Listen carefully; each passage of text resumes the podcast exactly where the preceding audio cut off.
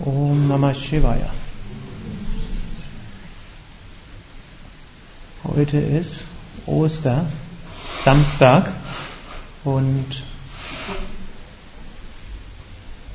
eine Möglichkeit, Ostersamstag zu begehen ist, viel spirituelle Praktiken zu machen, um so innerlich viel Kraft zu sammeln und so vielleicht falls der ein oder andere die letzten Wochen und Monate eine schwierige Zeit hat, sich so neu aufzuladen und vielleicht auch energetisch und herzmäßig und freudemäßig wieder aufzuerstehen.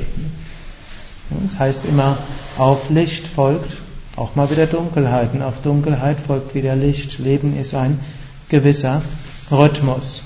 Und es hilft natürlich, gerade diejenigen, die schon öfters hier waren, zu wissen, es gibt einen Ort, wo man hinkommen kann, wenn man irgendwo Energie braucht, wenn man sich wieder aufladen will, hm, kann man dorthin kommen und es funktioniert. Ein anderer Aspekt von hm, diesem Ostergeschehen ist auch, uns zu vergegenwärtigen, zum spirituellen Wachstum gehört auch Leiden dazu. Wenn Meister auf der Welt sind oder wenn Gott sich manifestiert, so wie in Jesus, dann hat das alles nicht nur eine Bedeutung, sondern viele verschiedene Bedeutungen. Jesus hat relativ frühzeitig gesagt, ja, er wird verraten werden, er wird sterben müssen und aber nachher wird er wieder auferstehen. Und an einer Stelle sagt er auch, es muss ja Übel, Übles kommen, aber weh dem, durch den es geschieht. Und dann sagt er auch, als er am Kreuz genagelt ist, Vater, vergib ihnen, denn sie wissen nicht, was sie tun. Und so ist auch Ostern eine Gelegenheit, wo wir daran denken können, anderen zu vergeben und vielleicht denjenigen dankbar zu sein, die uns das Leben schwer gemacht haben.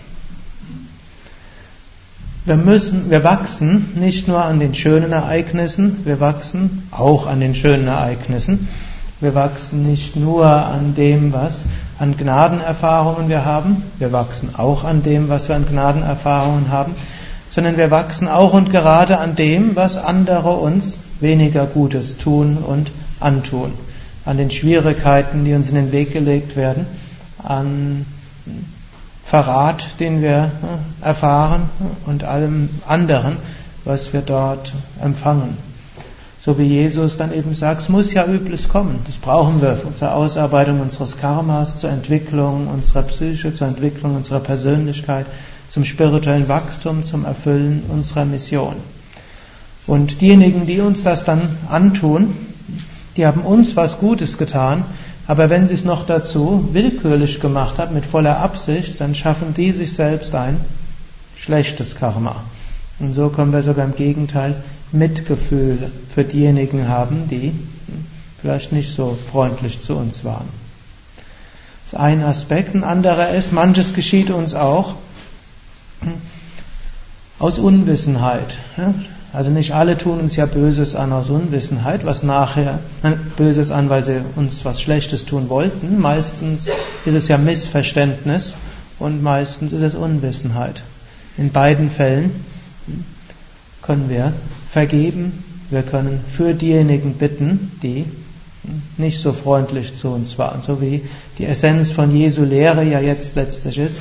Tu wohl denen, die dir Schlechtes getan haben und wünsche Gutes denen, die dir fluchen. Und wenn dir einer auf die linke Wange schlägt, halt ihm die rechte Hand hin. Wenn dir jemand den Mantel wegnehmen will, gib ihm auch dein Hemd. Es hat, gilt bis zu gewissen Grenzen, denn Jesus ist ja letztlich auch in den Tempel und hat die Geldwechsler vertrieben. Also manchmal müssen wir auch für Ethik auch mal aufstehen und dafür sorgen, dass das Schlechte nicht getan wird, aber niemals mit Hass gegenüber demjenigen, der es tut.